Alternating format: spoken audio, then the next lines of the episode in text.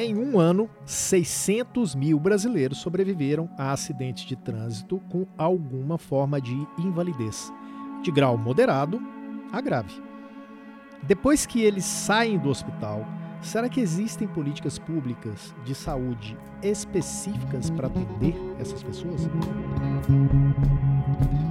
R$ reais a cada quatro meses.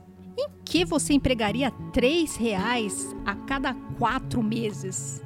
E se lhes sugerissem empregar este valor em informação? Melhor, em informação ligada à sua profissão.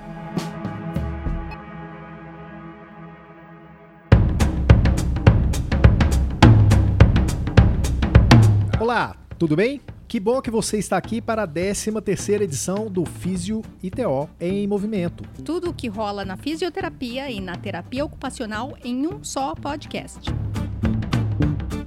Eu sou Túlio Fonseca, gerente de comunicação do Crefito 3, renovado pela volta às férias. É bom, né? eu sou a Mônica Farias, eu sou jornalista do Crefito 3.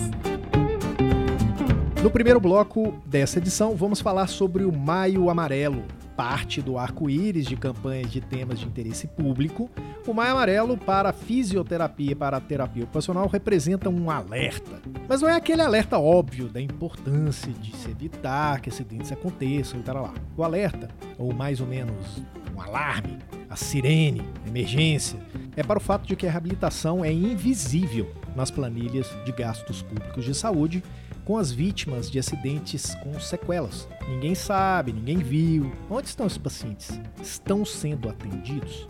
Se sim, de que forma? Quais são os resultados? Na segunda parte do programa, traremos alguns destaques da edição 6 da revista Em Movimento do Crefito 3, que foi distribuída em abril para os profissionais inscritos no Conselho.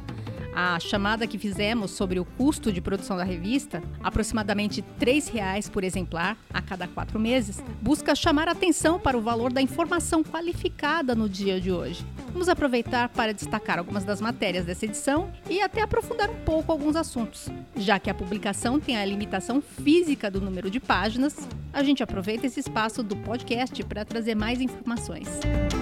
Vamos então para o primeiro bloco desta edição. Vamos lá.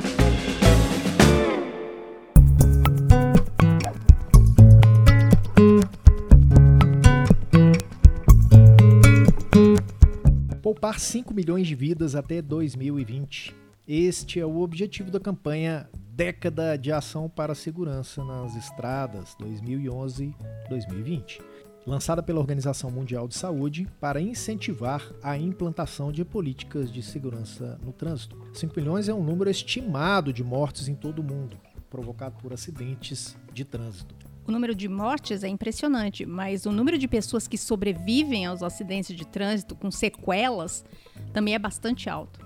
A Organização Mundial de Saúde, a OMS, estima que estão nesta situação entre 20 e 50 milhões de pessoas. É, e a gente tem alguns dados aqui, infelizmente não são dados atuais, pois os últimos levantamentos sobre o assunto são de 2014. A gente tem também algumas coisas de 2016, né? Pouca coisa, sim. Esses dados mostram que o Brasil ocupa o quinto lugar em número de mortes de trânsito, atrás da Índia, China, Estados Unidos e Rússia. Da, dados do Departamento Nacional de Infraestrutura de Transportes, o DENIT, indicam que em 2013 ocorreram 42 mil mortes no trânsito no Brasil e que 28% dessas vítimas eram motociclistas e pedestres. Né? Eu tenho aqui um dado, Túlio, da pesquisa da Escola Nacional de Seguros que foi feito em 2014. Nesse ano, existe um registro de 763 mil pessoas vítimas de acidentes de trânsito. Dessas 763 vítimas, 52 mil foram a óbito e 596 mil sobreviveram com alguma forma de invalidez, de moderada a grave. Em 2016, foram mais de 33 mil mortes e mais de 28 mil casos de invalidez permanente. É, e todas essas mortes e casos de invalidez, obviamente, se tornam também indicadores econômicos. Acidentes de trânsito geram custos para o país, provocam perda de vida, gastos com saúde, perdas em produtividade, aposentadorias precoces. É um estudo que fez a estimativa de custos de acidentes de trânsito no Brasil, feito lá pelo IPEA. O que é o IPEA? Instituto de Pesquisa Econômica Aplicada. Esse, esse estudo uh, constata que acidentes em rodovias custam à sociedade brasileira cerca de 40 bi por ano. 40 bilhões de reais por ano. E em tempos de questionamento de necessidade de controle de velocidade nas, na, na, na, nas estradas do país, já podemos projetar um aumento nesses números. Vem aí o prazer em dirigir, né? Pois é, esse é, aí aqui mora o perigo. Os acidentes nas áreas urbanas custam ao Brasil em torno de uns 10 bilhões de reais, sendo que o custo relativo à perda de produção responde pela maior fatia desses valores, seguido pelos custos hospitalares. É, e é aí que começa o problema para fisioterapia e para terapia ocupacional. Quando o IPEA ele fala dos custos hospitalares, ele está falando apenas sobre as despesas com cirurgia e internação. Peraí, peraí. Então quer dizer que não existem números que mostrem o impacto financeiro da reabilitação de vítimas de acidente de trânsito, é isso? Não, não tem, Túlio. Eles colocam na internação, eles fazem um grande bolo, que porque durante a internação você tem os processos, já o início de processo de reabilitação, mas ele não está discriminado. E o que acontece depois, ninguém sabe os cálculos relacionados aos gastos de médio e longo prazo com a reabilitação de pedestres, de motoristas, de passageiros, motociclistas vítimas de acidente de trânsito não são considerados. Não existem indicadores associados aos sobreviventes com sequelas.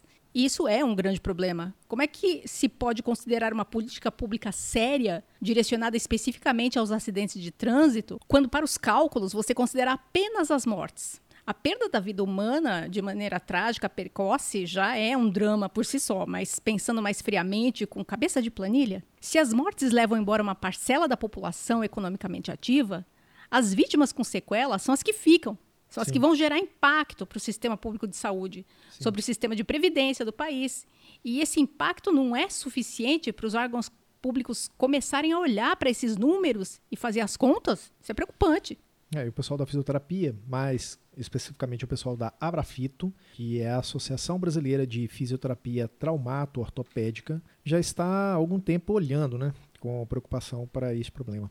Eles têm um grupo especial dedicado aos estudos e trabalhos sobre os traumas de trânsito. E esse grupo realizou um estudo que identificou isso que você está falando. No Brasil, as maiores vítimas de traumas de trânsito tantas que morrem como as que sobrevivem com sequelas e tal, é a população jovem. A gente está falando isso aí entre 20 e 40 anos. A população que está no mercado de trabalho. Né? Mas os dados oficiais, as estatísticas, só identificam as mortes. Não existem dados oficiais sobre acidente de trânsito com sequelas. Pois é, não existe. Isso é bastante ruim. Mas não é ruim o suficiente, né? Coisa ruim pode piorar. Um estudo orientado pelo ex-presidente da Abrafito e hoje é, diretor da associação, o Dr. Marcelo Faria da Silva, revelou, esse estudo foi feito no Rio Grande do Sul, e Sim. esse estudo revelou que após o acidente de trânsito, grande parte dos indivíduos não consegue o tratamento, o atendimento fisioterapêutico após a alta. A pesquisa mostrou que a vítima do acidente entra no hospital de urgência, passa pela cirurgia, recebe assistência fisioterapêutica durante a internação, sai de alta, depois disso ela fica num limbo assistencial. Esse paciente não consegue a continuidade da assistência fisioterapêutica pelo SUS. Ainda a respeito disso, o Dr. Adgildo dos Santos Pereira, que é fisioterapeuta e tem pós-graduação em traumato-ortopedia e também atua em urgência e emergência, expressa essa mesma preocupação sobre esse grande ponto de interrogação que é a reabilitação dos sobreviventes de acidentes de trânsito. A grande questão é a gente discutir um ponto importante. E a reabilitação desses pacientes pós-acidente de trânsito Quais são os dados estatísticos referente a isso? A pessoa passou por um processo cirúrgico ou não, não importa, e aí ela foi atendida pela fisioterapia. Qual foi a avaliação que foi feita? Qual foi o procedimento feito e qual foi o resultado depois? Como é que essa pessoa ficou? Será que aquela sequela que ela tem definitiva é uma sequela mesmo? Será que isso não seria uh, revertido? Ou será que aquela limitação que ela ganhou e prejudicou agora a qualidade de vida dela, será que ela tem isso mesmo? Será que o processo de avaliação e tratamento, como é que foi? Sobre essa questão, numa entrevista que o Crefito 3 fez com o Dr. Rafael Inácio Barbosa, que é o atual presidente da Abrafito Nacional, ele alertou para o fato de que não existe a reabilitação completa desses indivíduos. o que acaba impondo uma dificuldade para a medição de gastos relacionados ao processo de habilitação e, consequentemente, para o planejamento de ações para essa situação. Isso a gente está falando sobre a mesma história que você falou, planejamento com cabeça de planilha. Sim. Afinal, a assistência às vítimas de acidentes não acaba com a morte da pessoa. A gente sabe que não acaba, mas muita gente que pensa a política pública, acho que é assim que eles pensam. É, né? Acabou. Não, tá é. liberado, ok, vai para a vida, vai viver, filho. O momento do hospital é apenas uma parte, gente, é o início do processo. A partir disso aí terá desdobramentos, é óbvio. As políticas públicas não podem ignorar esses, estes desdobramentos. Existe uma, ainda uma questão do centro de reabilitação no país em nível terciário. Na entrevista, o Dr. Rafael Barbosa alertou para a existência desses centros em um número ainda muito reduzido, o que faz com que a demanda nunca seja suprida.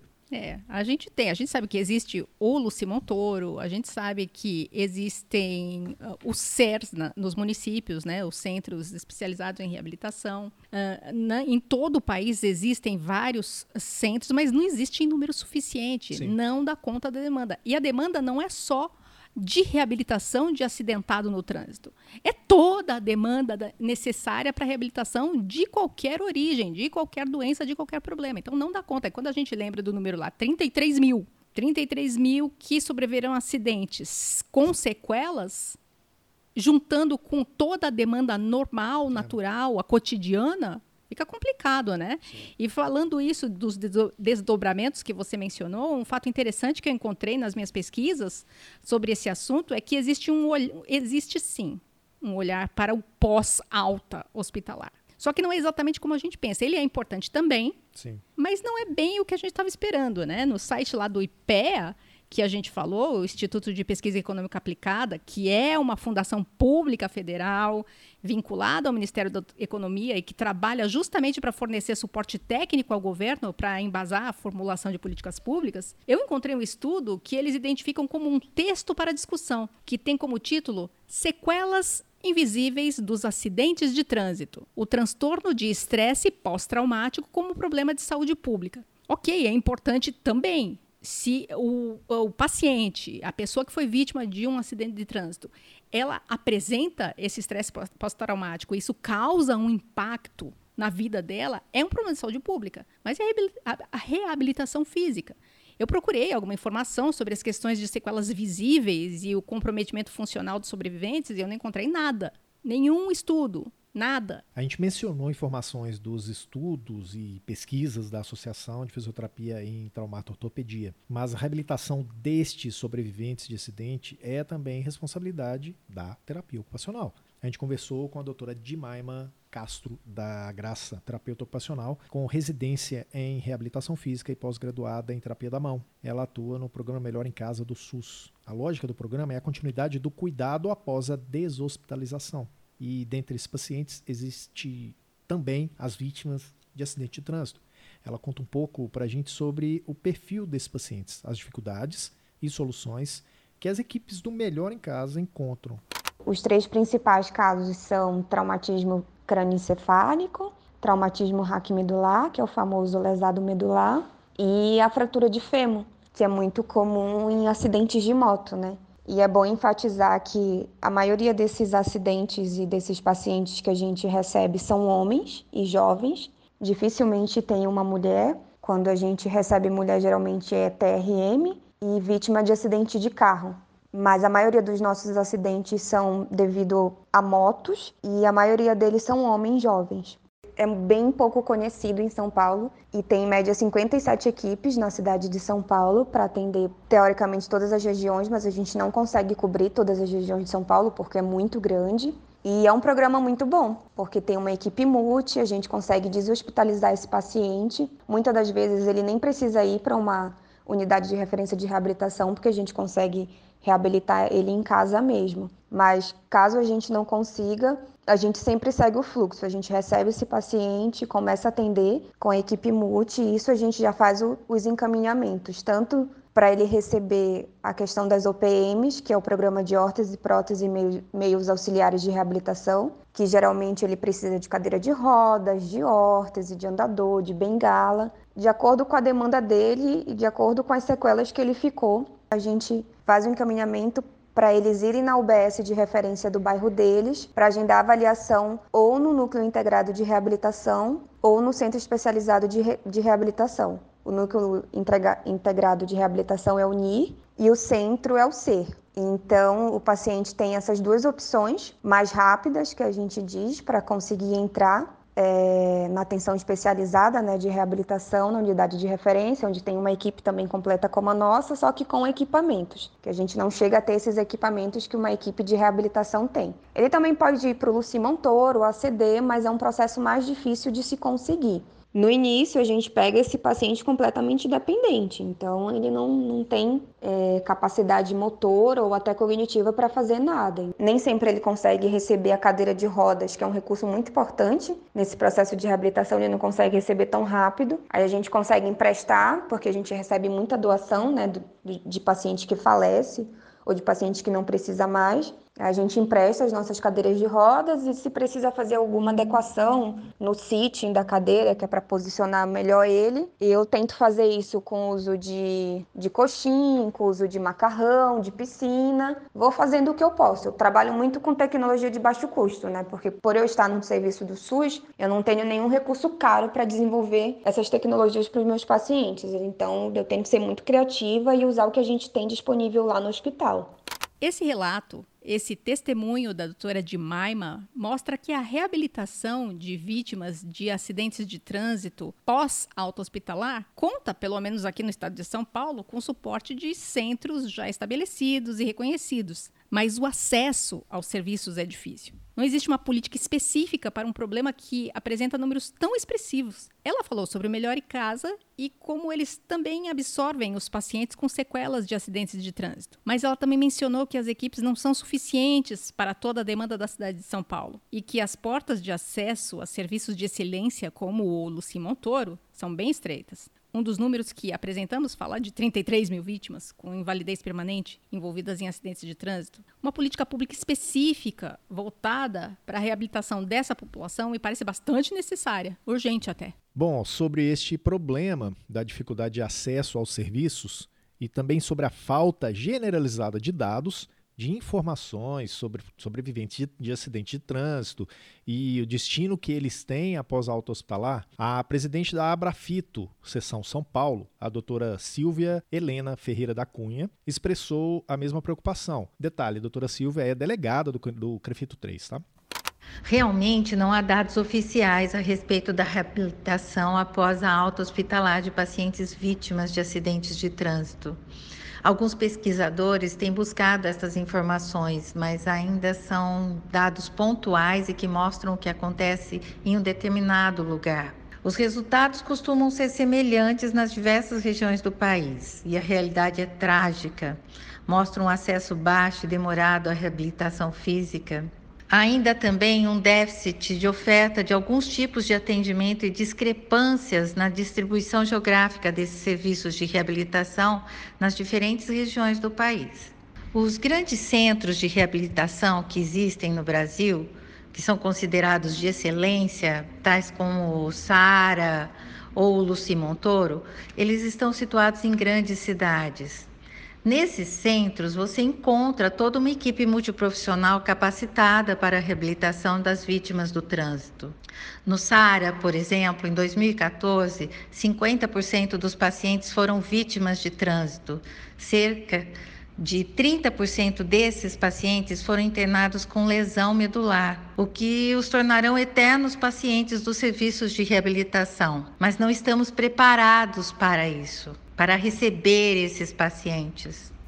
É esse, então, o cenário que as campanhas do Maio Amarelo não mostram, mas que não podem ser julgadas para debaixo do tapete, gente. Cabe uma atuação da Comissão de Assuntos Parlamentares, que é a CAP do COFITO, cabe uma atuação também da nossa Câmara Técnica Parlamentar, que é a CTP aqui do CREFITO 3, para sugerir e cobrar das autoridades federais e estaduais um posicionamento mais atento nessa questão. A gente fica por aqui, por enquanto, com este, este tema e vamos para o segundo bloco.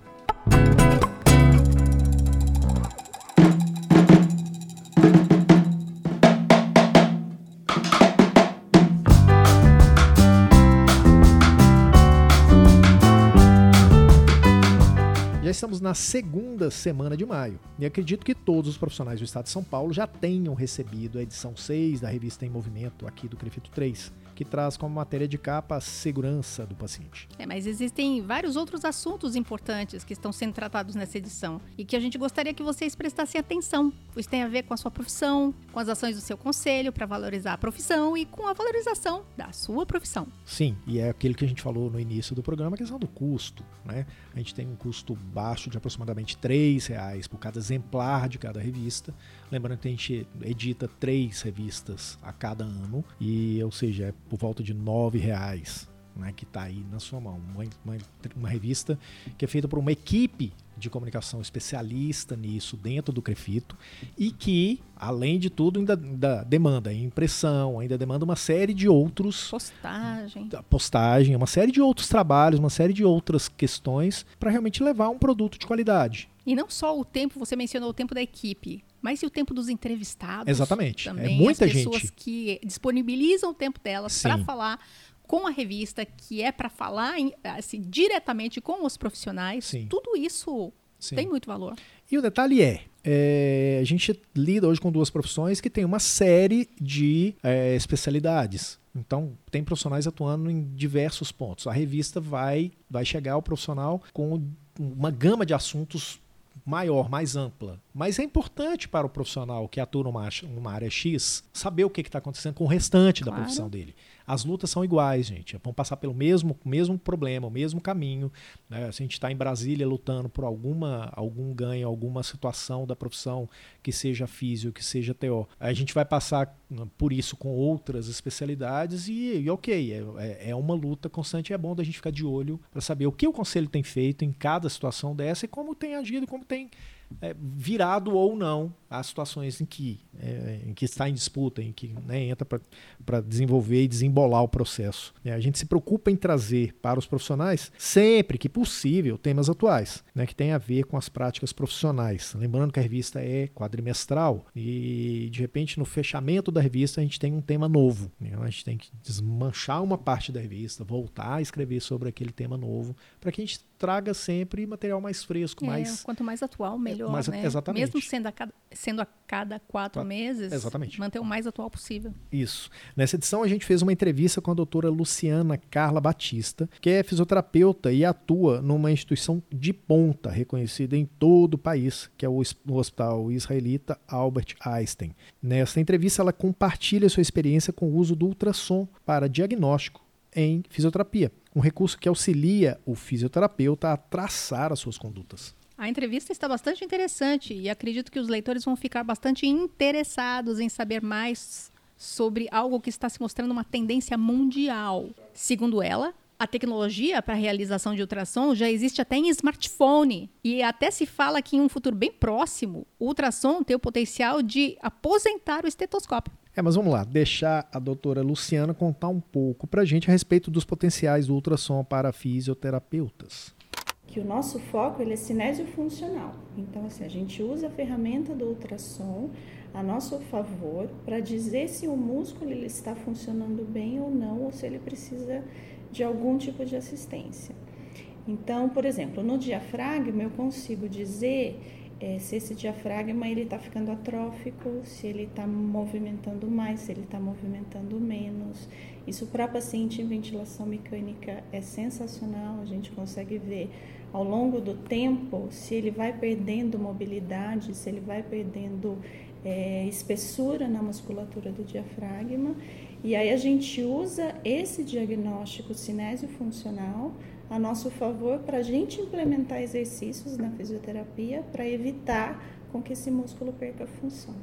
O outro entrevistado desta edição é o terapeuta ocupacional Dr. Adriano Conrado Rodrigues, que é vice-presidente aqui no Crefito 3. Ele conta como está sendo o envolvimento dele com algumas questões que estão abalando as estruturas de tudo o que foi construído ao longo das últimas décadas em relação às políticas de saúde mental. Como representante do conselho, ele fez questão de abraçar essa luta em defesa dos serviços públicos de saúde mental e da população usuária desses serviços todo esse movimento que envolve também os conselhos profissionais, como da psicologia e do serviço social, tiveram seu estopim em fevereiro último, com a publicação da Nota Técnica 11 do Ministério da Saúde, que aboliu e ignorou práticas bem-sucedidas adotadas desde a publicação da Lei da Reforma Psiquiátrica, como, por exemplo, a política de redução de danos. Jogaram fora. Não bastasse essa Nota Técnica 11, pouco tempo depois veio o decreto presidencial, que desvaloriza a atenção prestada pela RAPS e valoriza, por meio de financiamento público, as comunidades terapêuticas, que são bastante conhecidas pelos problemas que sempre apresentaram, como maus tratos, por exemplo. Além disso, tanto o decreto presidencial quanto a nota técnica excluem o terapeuta ocupacional das equipes mínimas de atenção.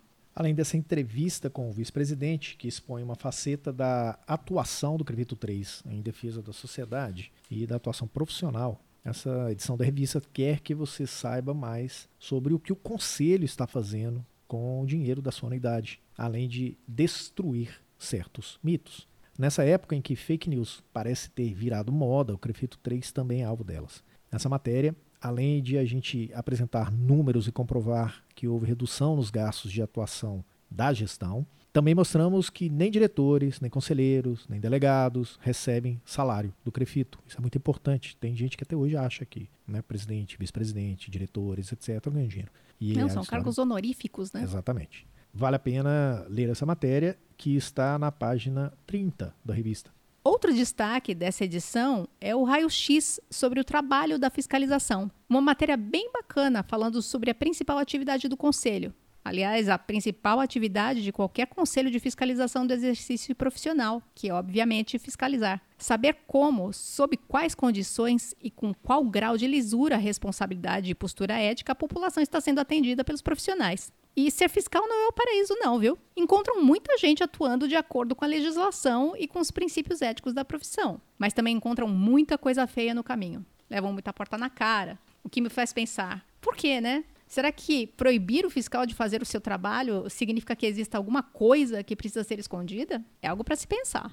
É, e falando sobre fiscalização, que é o principal motivo para a existência e tem tudo a ver com os conselhos, estamos trazendo uma matéria que não tem nada a ver com a atuação do conselho, mas que a gente recebe tanta cobrança que a gente resolveu, né, achou necessário esclarecer de uma vez por todas. Assim eu espero. Uma matéria explicando tudo, tintim por tintim, sobre piso salarial. Lendo essa matéria, a gente espera que todos os profissionais entendam que, primeiro, o CREFITO 3 é um órgão público e que não pode interferir em questões privadas. Discussão sobre salário é tema privado entre empregador e empregado. Segundo, que a negociação entre piso acontece entre duas pessoas jurídicas privadas, os sindicatos dos proprietários de, de estabelecimento de saúde e o sindicato que representa os profissionais. No caso da Físio e da TO, o Sinfito. Bom, mas para saber tudo, você vai ter que ler a matéria, que está lá na página 32. É, e por último, a gente destaca aqui a matéria que fala sobre um projeto que tem a ambição de mexer com as bases da profissão. E como base, eu estou falando de onde tudo começa, lá atrás, na formação e nos primeiros anos de atuação profissional. Eu estou falando do projeto START. Mas agora, eu gostaria que você, Túlio, desse um pouquinho mais de informação sobre o START, já que você fez parte da equipe diretamente envolvida no desenvolvimento desse projeto. A gente já tem, Brasil afora, alguns regionais que contam com o que eles chamam de crefito jovem. E a gente precisa dar um passo além. A gente lida com profissionais que estão quase se formando, né, que são pessoas que estão quase se formando, se tornando profissionais, e profissionais que acabaram de se formar e que ainda dependem de uma série de ajudas e, né, e, e apoios e, entre aspas, empurrões, etc. É, o projeto Start ele nasce para isso. Né? Ele nasce para lidar com o jovem profissional, aquele camaradinha que está quase se formando e de um dia para o outro, de esperança da nação, ele passa a ser problema da nação. Então a gente não quer exatamente que ele que ele fique nesse limbo. A gente já falou de limbo aqui hoje, vamos falar de novo. Então a gente não quer que ele fique nesse limbo desamparado, né, é, sem saber para onde ir, sem saber qual o caminho de atuação que ele vai seguir e sem saber o que parece, parece pouco, mas muitos ainda não sabem qual a atuação do conselho, por que, que o conselho existe, aonde o conselho está de olho justamente na, na, na, na, atuação dele como profissional. Tem gente com 30 anos de formada que ainda não entendeu Exatamente. o que é o conselho. Exatamente. Então a gente vive uma realidade hoje social, de informação e etc., que exige muito da gente, que é muito veloz e que também é muito é muito agressiva, se eu acho que eu posso usar esse termo. A gente realmente precisa dar conta de uma série de coisas e muitas muitas obrigações, muitos limites, muitas regras passam né, sem que a gente saiba, sem que a gente perceba. E então o projeto Start é um pouco disso. Ele, ele, ele inicia uma nova fase dentro de um conselho de, de fisioterapia e terapia ocupacional, que é no Estado de São Paulo que é um, é um conselho que ele vai além da punição. A gente tem como obrigação a fiscalização, mas é importante que o profissional saiba por onde andar, saiba o, o que, a qual é a trilha que ele deve seguir, sabe para quem o conselho trabalha, que é justamente para proteger a população. É, então é, é, um, é um grande desafio que a gente tem na mão e esse projeto começa a dar frutos. A gente tem já estabelecido dentro do, da sede de dois aqui em São Paulo, na, na Cincinnati Braga 59, a gente tem um espaço do profissional que está nascendo justamente com a, a, aplicação de novos eventos dentro de uma área específica que a gente já tem reservada para isso. A gente já está começando a desenvolver uma, uma, uma nova estrutura dentro de tudo que a gente já tem aqui disponível para trazer o profissional para cá e conseguir apoiá-lo no que for preciso dentro né, das limitações que obviamente a gente tem, mas dentro do, do que a gente consegue perceber hoje, via rede social, via contatos que a gente tem com os profissionais em geral, muito dos apoios que eles precisam estão tão na mão. A gente pode a gente pode fazer, a gente pode ajudar, a gente pode ajudar a orientar, a gente pode aproximar das associações, a gente pode aproximar do próprio sindicato. Então é isso, o projeto Start nasce com essa com esse objetivo que não é pequeno, então eu tenho a impressão que ele vai gerar frutos muito importantes né, nessa, nessa caminhada. É uma pena que as gerações de anterior, anteriores de profissionais não tiveram esse, esse apoio, mas que bom que as novas gerações vão ter, né? Esse é quase como pegar pela mão mesmo, né? Para iniciar a, a caminhada profissional, Sim. porque o que acontece normalmente é você pega a pessoa, põe na borda da piscina empurra e fala nada. Nada é. Você não pergunta se a pessoa sabe nadar, nada. É, e pronto. E se vira. É. Então, se o conselho pode fazer isso por elas, pelo recém, pelo quase formado e o recém-formado, por que não, né? Sim, aí vai uma dica. Fiquem atentos aos nossos canais de comunicação, que muita coisa muito legal vai acontecer. Bom, a gente já falou bastante sobre a, a revista e eu acho que a gente pode concluir, né, Túlio? É, por hoje sim, a gente volta semana que vem com força total.